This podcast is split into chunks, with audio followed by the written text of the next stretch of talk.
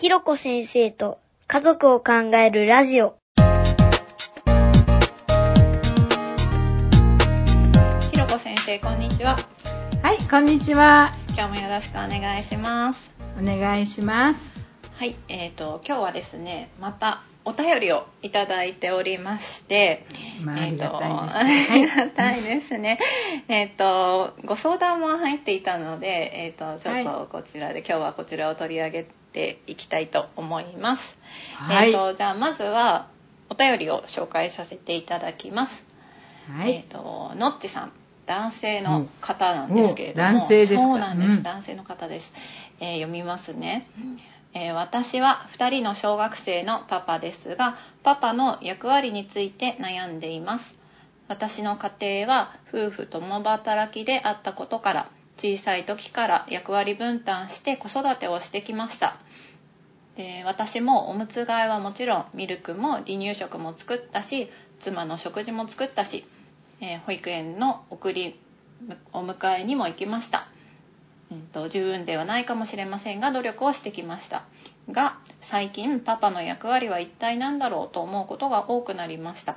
なぜ子どもの受験に関しては妻一人で実質決めてしまうんだろう。なぜ学校の保護者会は母親が大半なんだろう？なぜ学校に親父の会なるものが存在するんだろうと、えー男性育休も増える中男女ともが子育てをすることが当たり前のはずでは。だけど男性が子育てにこだわるようになればなるほど父母の子育ての考えがずれて喧嘩も増えることになるのでは？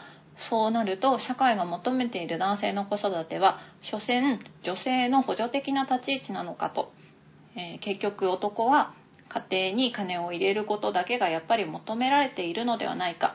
男性はどのように子育てに関わればいいのでしょうか。ひろこ先生とみーちゃんにお聞きしたいです。というお便りをいただきました。うんなるほど。どうですか、ね。ひろこ先う生いや、これは本当に、うんなんか今の時代にすごく大事な問いかけで、はい。うんなんていうのか、こう、父親としてのうん。アイデンティティクライシスみたいな、うん結局うんはい父親ってなんだろうって玉ねぎの皮をこうどんどんどんどん剥いていって、はいはい。結局残るものっていうのは、うん。まあお金を入れるぐらいなことで、えーなんか本当に子育てに直接的に何かこう、うん、関わるというか影響を及ぼすというかね、うん。そういう役割っていうのが、うん。結局はひょっとして求められていないかもしれないという、自分の立ち位置をうん。父親としての立ち位置をどこに置いたらいいのかう、ん。本当にたくさんのパパがうん。言葉にはしないけどものすごく悩んでると思いますね。うん。本当。だからとっても大事なはい。なんかご質問をいただいたなっていう感じがしています、あはい。はい、ありがとうございます。うん。なんかね、たくさん出てきたんですけど、このお便りの中には、まあ、あの、はい。保育園の時はね、あの、おうん。むつ替えもミルクも作って、で、うんと。ね、奥様のお食事も作って保育園の迎えもしてということで、うん。でもこう学校っていうところですかね。こう学校がこうやっぱり私もそうですけど保護者会とか行くとお母さんが来てる方が大半なんですよね。うんそうですよね。この学校に親父の会ってなんでできたんですかね。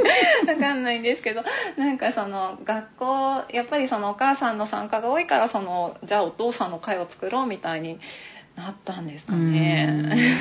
うん。ね 初めて聞きました親父わの会。うん、あの、私も不勉強で初めて「へえ親父の会なるもの」っていうものがあるんだなっていう、うん。なんで親父と、まあ、おふくろっていうか母親と父親を分けた会がね本当に、ねえ。うん、必要なのかなってそれは。状状況として母親が前面に出ていくので、うん。えーそういう状況が前提にあって、うん。親父の会がねきっとできているんだろうなって感じもしますけど、うん。そうなるとそれです、えっと、最後のこのお便りの最後の方に書かれてるその所詮女性の補助的な立ち位置なのかというところにもつながってきますよね、その男女男女というかその、ね、ね、母親と父親が分かれてるっていうところで。そうそうそうそうなんか共同して取り組むっていう感じじゃないニュアンスですよね。うん、なんかやっぱり学校からもお母さんにこう聞いてきなさいとかそういう子供にもそういう感じで、ね、お母さんと先生が連絡取るからみたいな話にはなりやすいですよね。うん、ですよね。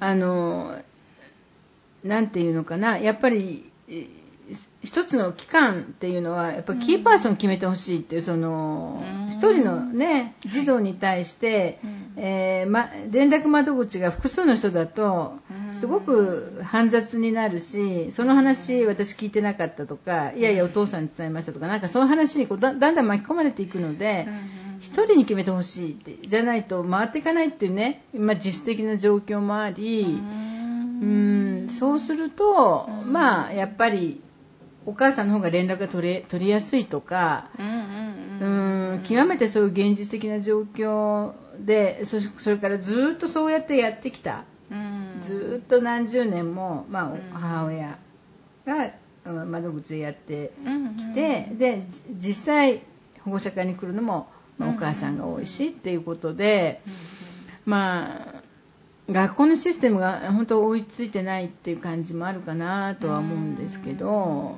なんかそれが当たり前になっているのでますますパパは関わりにくいっていうなんていうんですかね、なんとなく「えパパが来てるの?」みたいな。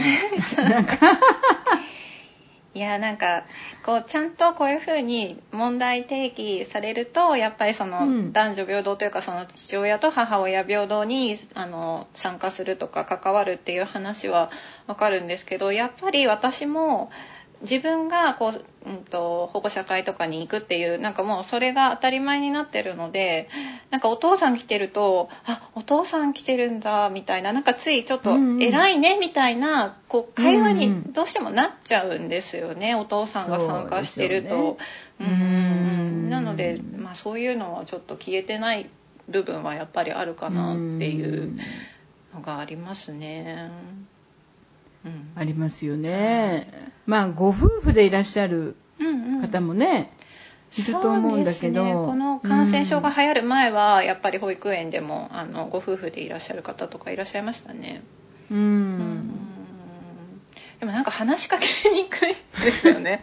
あの、なんて言うんでしょう、こう、ママ同士、お母さん同士だったら、なんか、はじめましてとか、いつもね、息子がお世話になってますとか、こうなんか話すんですけど、やっぱりご夫婦でいるとそこで完結しちゃっていて、なんか、あえてこう、ね、特に初期の方、その、まだそのクラスとか学年が始まってすぐの頃にご夫婦で来てる方に話しかけようとかならないくて結局孤立してる イメージがあって。なるほどね。ね、今はもう逆に、ね、あの最低人数で来てくださいってなってるのでもうお父さんかお母さんかってなってるんですけどでもそうするとお父さんの連絡先って聞いていいのかなとか思っちゃうんですよ。あのなんかうちそう逆にあの私のあの息子の友達のお母さんにも言われたんですけど、うん、日曜日あのパパが息子たちを公園に連れてった時にお友達のお母さんが「さっきお父さんに連絡先聞いていいかどうしようか迷ったのよね」っていうふうに私が言われて「ああじゃあよかったです」って言ってそのお母さんと LINE 交換したんですけどなんかそういうのもありますよね。それは、なんだろう。まあ、パパと交換しても、それがママに伝わるかなっていう、ちょっとした、こう、危うさ？ありますね。うん。パパで大丈夫かなっていう。うん、そう。忘れちゃわないかなとか。うん。あと、やっぱり、異性間で LINE を交換するっていうことへの、ちょっとした抵抗感っていうか、あ確かにそれはありますね。ね。なんかそれこそねこっちは気軽にこうパパだからと思って LINE 交換したけど、え、ママ友と LINE 交換してきたのっていう 感じで見られちゃうと、いやいやってなっちゃいますもんね。なんか、いや、そう考えたらみーちゃん、パパは本当に生きづらいよね。本当ですね。なんか、うん確かにそうですね。たかだか公園でママ友とちょっと挨拶したり、連絡先交わすだけでも、すごいやっぱりいろんなこと考えて緊張するし、学校に行くのもすごいアウェー、アウェー感満載っていうか、ありますね。あれ一人でか多分、まだ全然あると思います。あるよね。なんかそれこそ、あら、奥さんと揉めてて、奥さん家出てちゃったのかしらとか。勝手な想像がね、みんな。そうそうそう。ありますからね。その想像の根本にあるのは、やっぱりママが来るべきだっていうね、うんママでしょう、普通っていう、うんそういう、なんとも言えない、まあ、一般常識みたいな、うん共有されている価値観みたいなのがきっとあって、すごくパパは、こ子育てにやっぱり積極的に関わりたくても、うん。なかなかハードルが高い状況って確かにありますよね、世の中に。そうですね。なんかでその一方であ,、はい。うんうん。あどうぞどうぞ。うん。一方で、やっぱりそのワンオペはまずいっていうね、うん。で父親がしっかりしなきゃダメだみたいな世間の言説というか、そういうことも聞こえてくる中で、じゃあ、保護者会一つ行くにしても、ややこしいっていう、なんかそういう状況ですよね。だから生きにくいなって男性、まあパパはね。ママはもうママっていうだけでなんかもう免罪符っていうか、どこでもフリーパスママなんですねっていう。確かにあるかもしれない。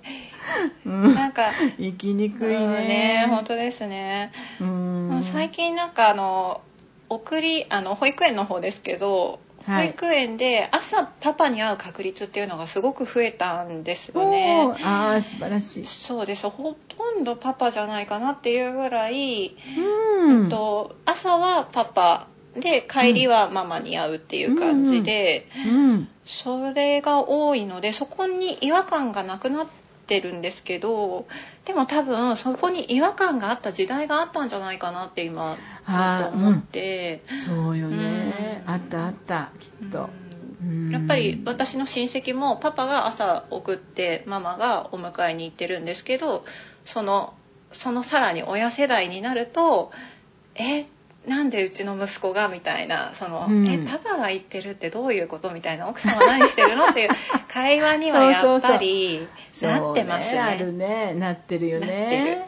本当に。うん。けどそれを考えるともしかしたらその保護者会にも積極的にパパが参加する人数が増えればなんかこう時代ごとに変わってったり絶対変わっていくと思いますよ。うん。しそうですよねもう本当に一歩一歩ですけどね歩。ねえ。うん本当。うんだから、やっぱり、本当にパパは、こう、もっともっと子育てに関わるべきだっていうキャンペーンがあるけど、うんやっぱり本当のみんなの気持ちが、まだ追いついてなない中で、本当になんか、やりにくい生きにくいし、まあまあ、学校の保護者会ぐらいの話ならいいんだけど、これがまたね、あの、教育方針の違いみたいな話になってくると、ああはい。ね。そうですね。ここのお便りにもあったように、その男性育休が増えるあうんうんうん。男性が子育てにこだわるようになればなるほど父母の子育ての考えがずれて喧嘩も増えることになるのではっていうところに当たってきますよね、教育方針のずれ。ねうんうんうんどうですか？これ。あの、うん。子育てにね、うん。男性がこだわるようになるうんうん。と、うん。なんまあいろいろこう、うん。まあご自分の思い教育方針、こういう風な大人になってほしいしこういう風に育ててほ育ってもらいたいし、うん。こういう体験を、まあ、してもらいたいとかね、うん。いろいろ男性もパパもいろいろ子育てについては、まあ、ある意味夢も描くし、まあうん。プランも考えるし、うんえーだけどママと意見が違った時うんうんうんですよねそれが増えてくるっていうことですよねその男性が。今までは、うん、と女性というかお母さんが全部決めてたけど、男性にもこだわりが出てきてプランがこうプランを考えたくなると,、うん、とお母さんと衝突するそのお父さんがそういうふうにプランを立てたいけどお母さんのプランと違うってなると衝突するっていうことですよね。ことですよね。だけどこれさうんうん。なん時代を遡れうば、ん。以前はもうパパっていうか父親が、うん。あーもう決めてた。女の子はうん。大学なんか必要全然ないとかね。うんうんううんん。まあ男はちゃんと稼げるようにこうするべきだとかもう全部パパが決めてきた時代が長くうん。まあね課長制度であって何でもまあとにかくお父さんにお伺いを立てる。うんうんでお父さんがダメだってって言えばみんなが諦める。っていうまあそういう時代が 実は長くあって。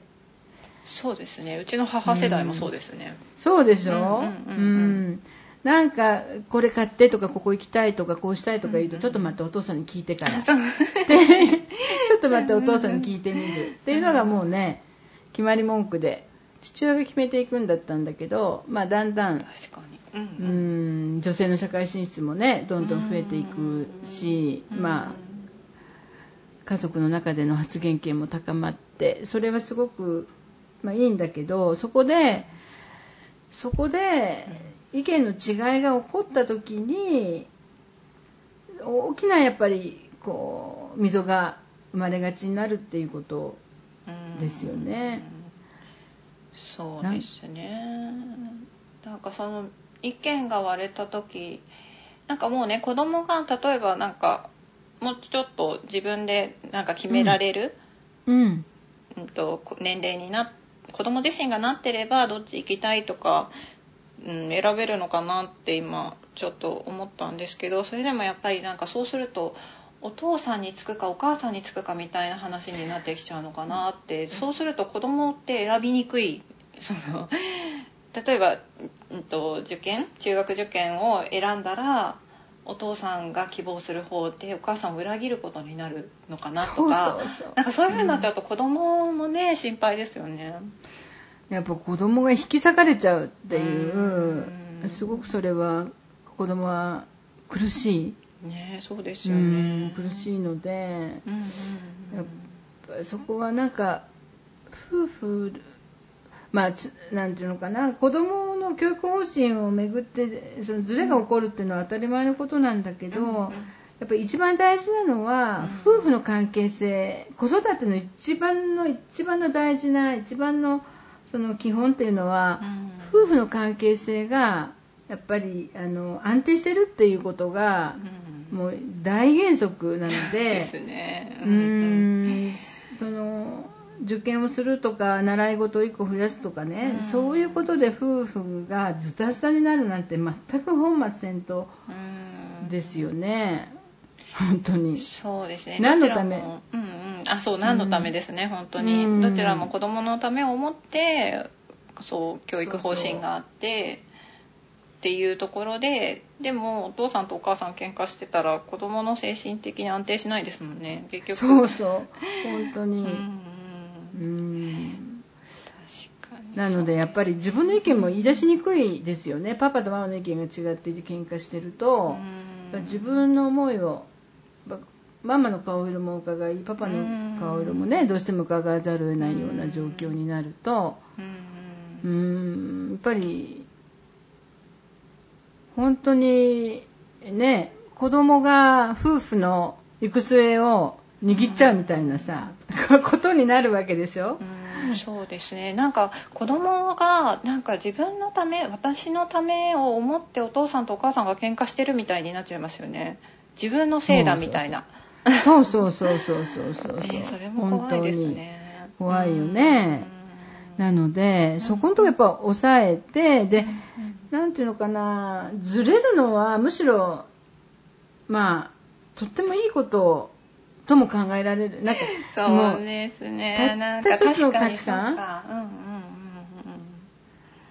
ん。これ怖いよね、そうですねうん一つしか選択肢がないから子供も疑わずにそっちに進むみたいなイメージですかね。そうね。えそうしたら本当になんていうのか、もう何これ。こう本当に寄って立つ地盤がさすごく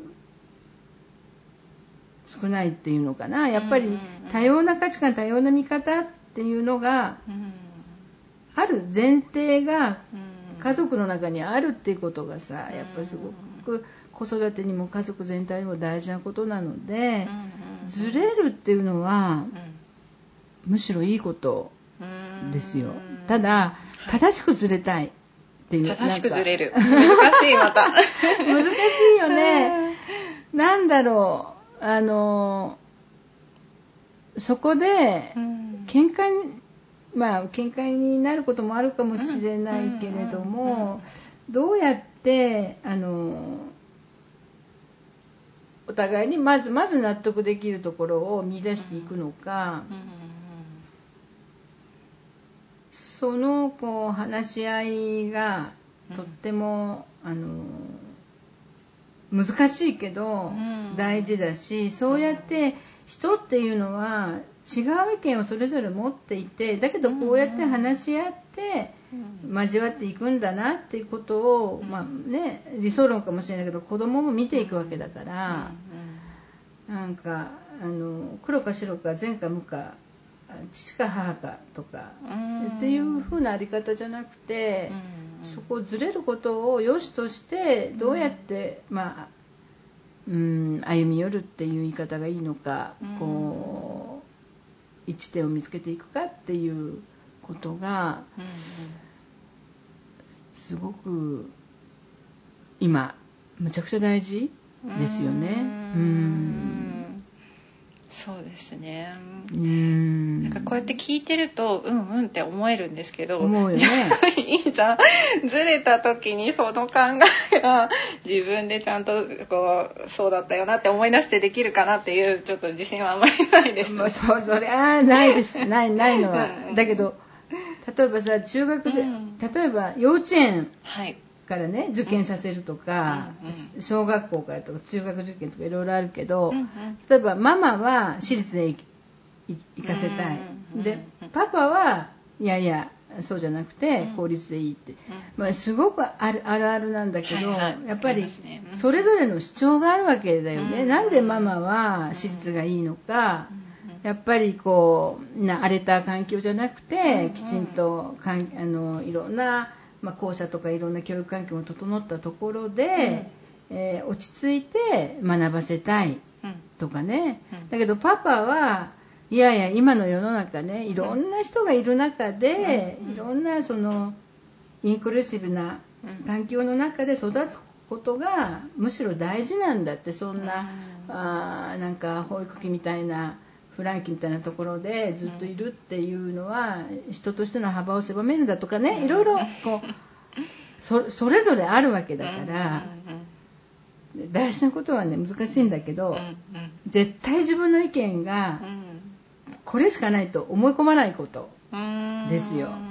で自分の意見はそれは自分が今まで生涯かけて、えーね生きてきた今の到達点ではあるけれど、でも世の中に絶対的に正しいことなんか何もないわけだから、パパはあママが言うことも一理あるなというところから話し始める。でママも、そうだよねって私も私立で育ったけど、公立育ったパパの言うこともそれは一理あるよねっていうところから、これね武装解除って言うんだけど武装解除。まあ新しいこと。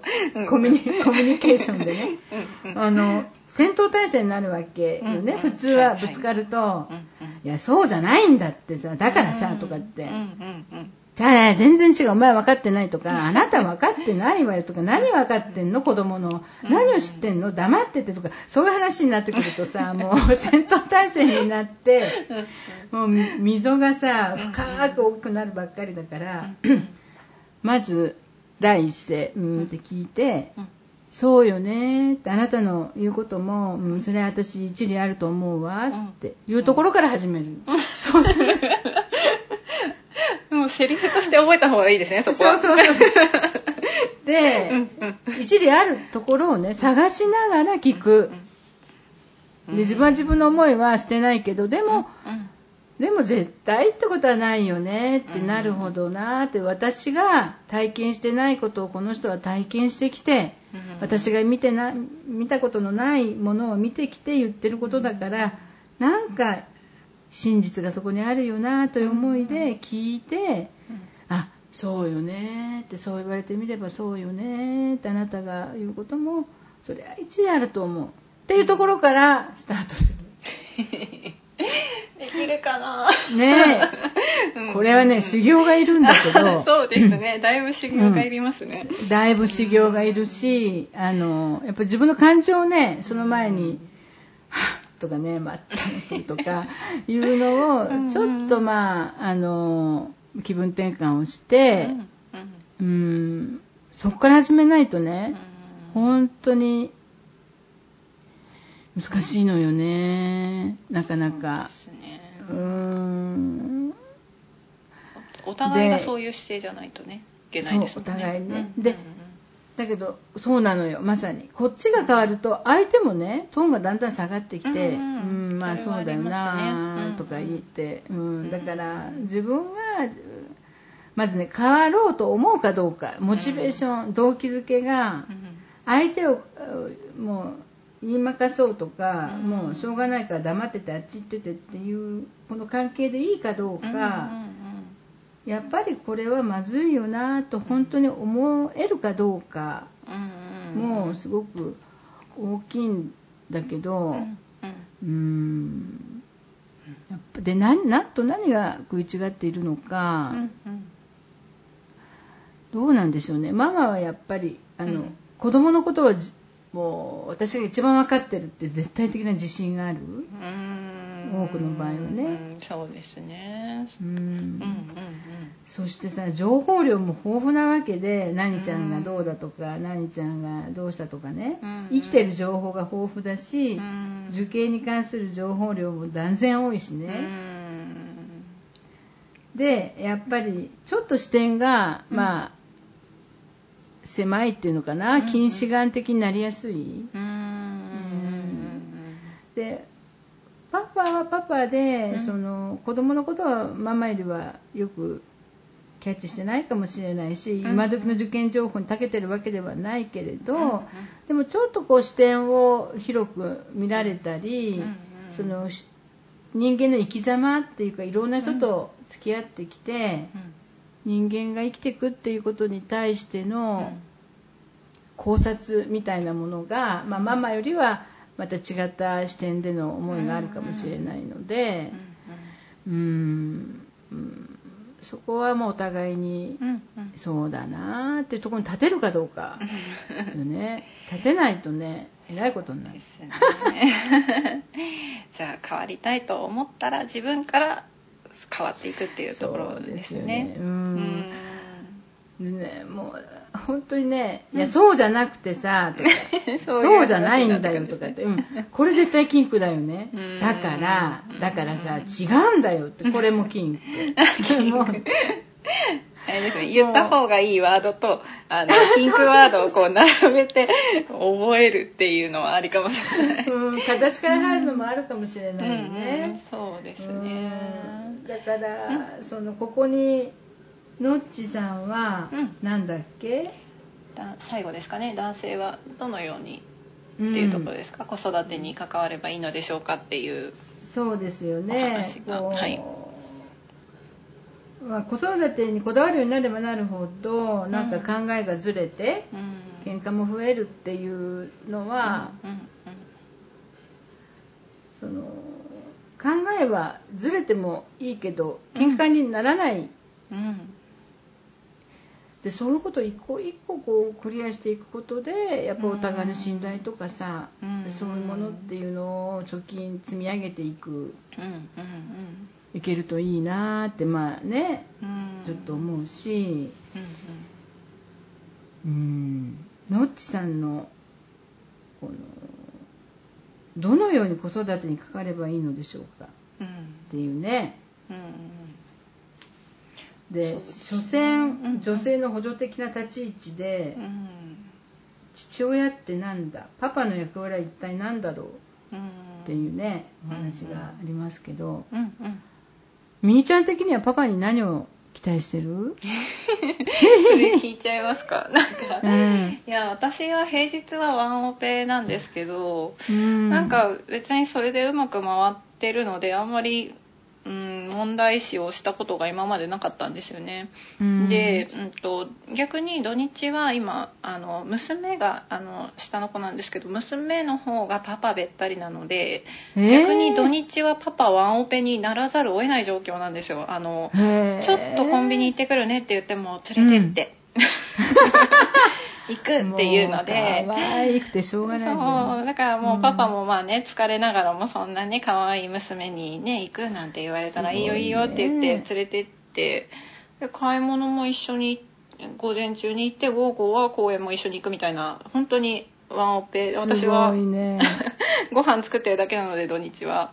あら。だからなんかそういう多分だからその家庭ごとでやっぱりそのとかあとそのねあの自分が働いてる状況とかでうん。パパに求める役割っていうのはやっぱりね変わってくるんじゃないかなと思うんですけどうん私は今その感じで、うん、と今バランス取れてるなっていうところがあってうん。でももうちょっと夜早く帰ってきてほしいなっていうのは結構10時11時になって子供たちが会えてないんですよ平日もう月曜日から金曜日までで朝も早く出かけていくので。すごいね。そうだから子供たちは全く会えなくて私も本当に平日は5分10分ぐらいしか喋れてないので。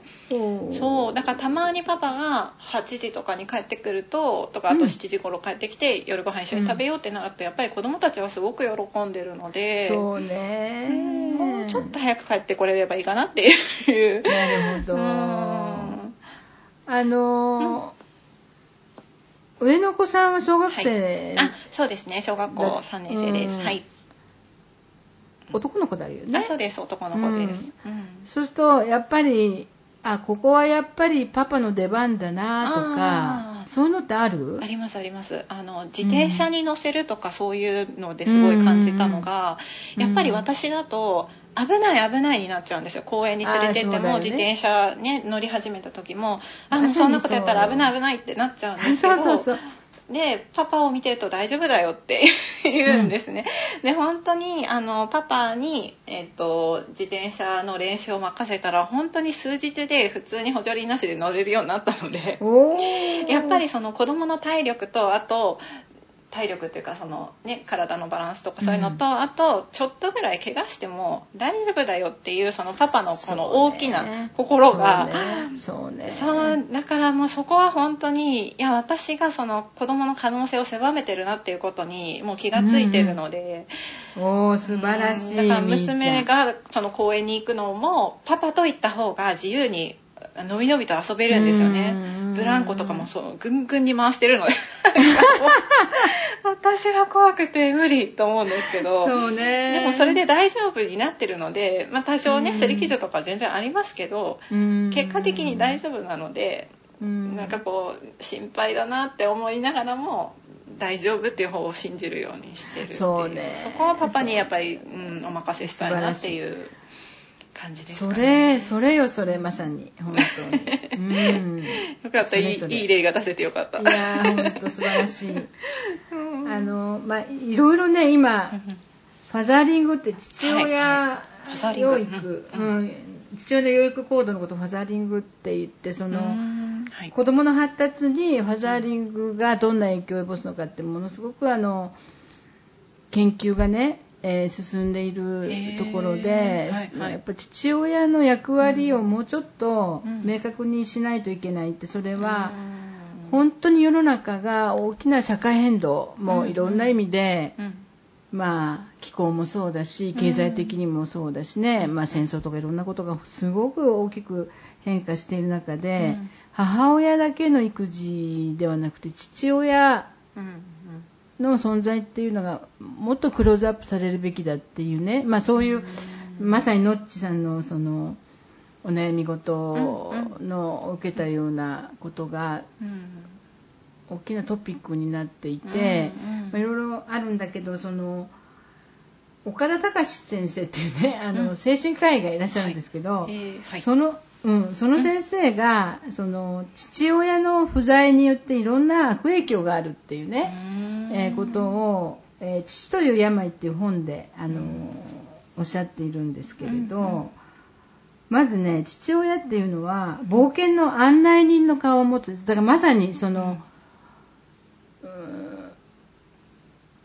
公園で、うん。えー例えばね自転車をこう、ちょっと冒険して乗ってみるとか、うんブランコもちょっと頑張って漕いでみるとか、うんうんうん。ちょっとしたことなんだけどその母親はやっぱり守る。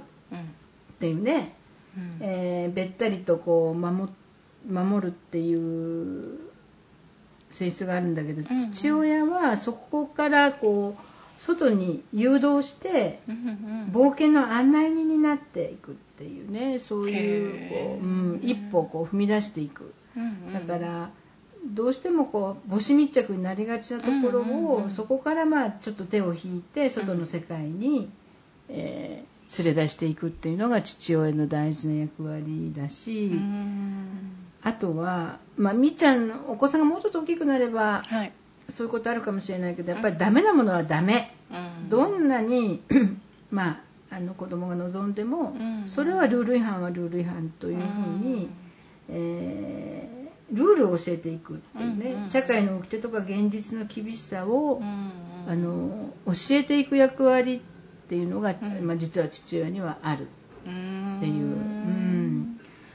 であのごめんねちょっと言い忘れましたけど、これはい父親っていうのは何もその生物学的な父でなくてもね、もちろんいいし、うんうんうん。その生物学的には女性であっても、こういう不正性をすごく豊かに持った人がいればいいわけだから、うん。あの必ずしもうんうん。実の父でなければそれができないってわけではないけど、うん子供の育ちにはうん。やっぱりそういうこう限界をきちんと設定をして、うん。えー社会のルールを教え込むっていうそういう機能がやっぱ子どもの発達にはすごく大事でそれは多分主に、うん。まあ、不正性がの発揮によってなされるんじゃないかっていうこと。へ なんかなんですよ。そうなんですね。なんかその冒険の案内人っていう響きがいいですね。いいよね。冒険の案内にそう。でルールをきちんと教えて、うんうん。そしてもう一つは、うん。あのーまあ、父親は家庭外から家族を守るっていう庇護者、まあうん。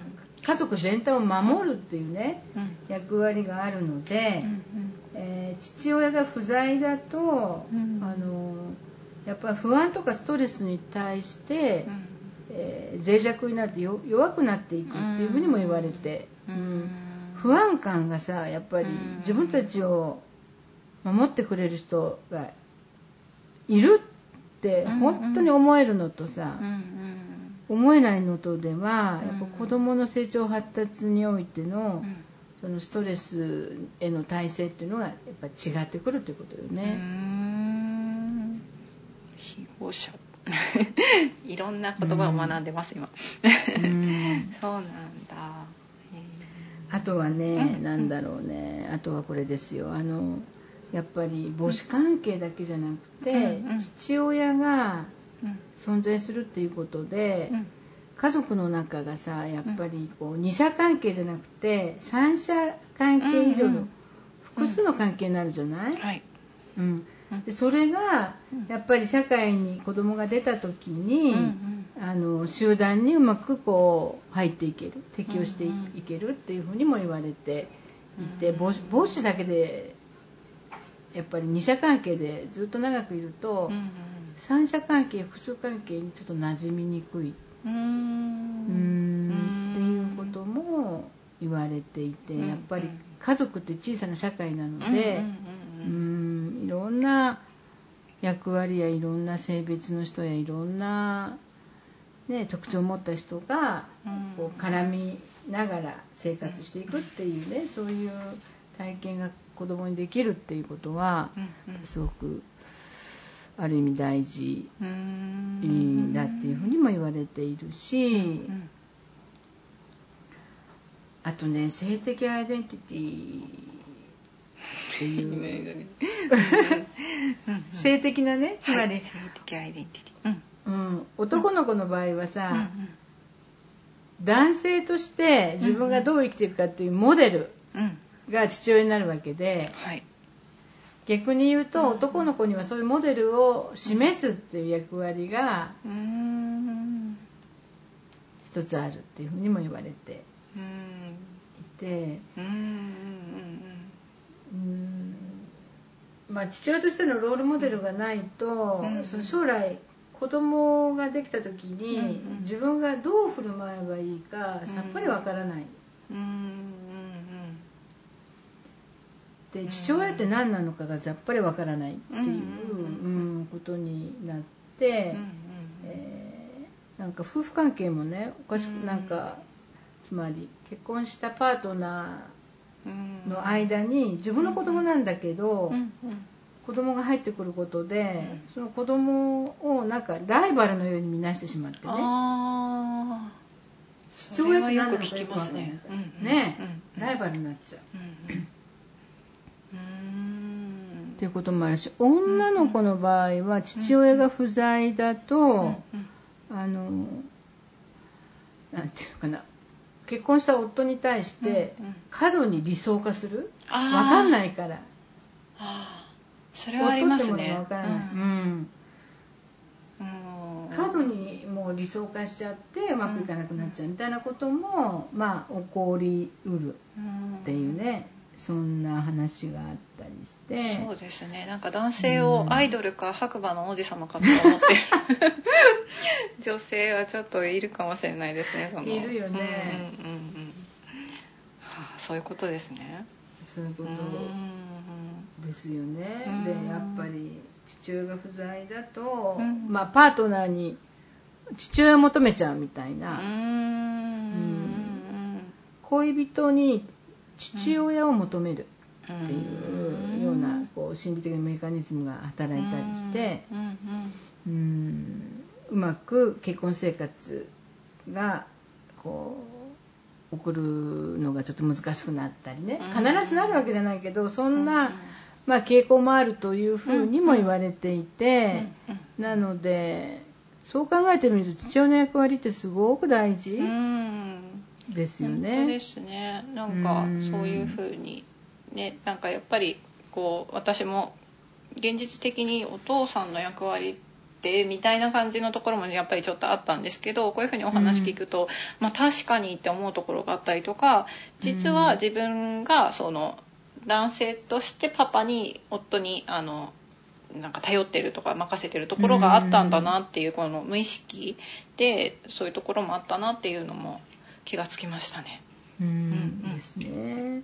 でこれさ何なんだろうそのまあ簡単にうん母親中というふうに割そのカップルカップルで割り切れない、その夫婦がいらっしゃるんだけど両方男性性の強いカップルもあるわけで。そうですね。うんとか、まあ、両方女性性が強いカップルもね、うんあのいらっしゃるのでね、ううんその辺、まあ、一概に言えないんだけど、でもやっぱりそういうふうに愛を補いな補い補い合いながら、うん。まあ、子供を育てていくっていうことが本当は望まれているんだけど。うーん。まあなんでしょうね。やっぱり夫婦のコミュニケーションもあるし、うん。なんだろうなんかパパが育児に口突っ込んでくるとかね。なんか そうそういう表現よく聞くんだけどさ それって。何なんだろうなと思って。うーん。とかパパが入り込んでくるとか。ありますね。うん。うん。それって、まあ、ママ側にやっぱり自分のこう、守備範囲をもう入れたくない、うん。守りたいっていうね、うんそんなちょっと気持ちも感じるんだけど、やっぱあそっか。母さんが守るっていう意識があるからその入り込んでくるとか突っ込んでくるっていう表現が出てくるんですね。そうそう。うんあうん。だからもうパパ黙っててってこういうことになるわけで。あっち行っててみたいな。そうなんかもう敵になっちゃう。そうね。自分のやり方をか乱する敵にきっと思える時もあるんだろうけどこれやっぱり結婚する時にさおパパってこういう役割があるんですよとかさ、もうそういうことやっぱりうんね、うんあーうんなんか母親父親学級みたいなねあの区でやってましたけどなんかこういうことは教わらないですもんね。そうそう。もうこういうことが一番大事なんですよね。うん本当ですね。うんこういうことが一番大事なんだけど、だからどんどんやっぱりなんでしょうね、まあ、女性の方が弁が立つしね、うん。あの結局社会もまだ認識が十分じゃないし学校行けばなんかアウェー感で「うん。あお父さんですか」みたいにね言われちゃうと。うんもうあのまあかみさんに任せておけばうまく回るんですよっていう、うん、それがまあよしというかそれしかないよねというちょっと諦めの混じった、うん。あ感じ、うんうんうん。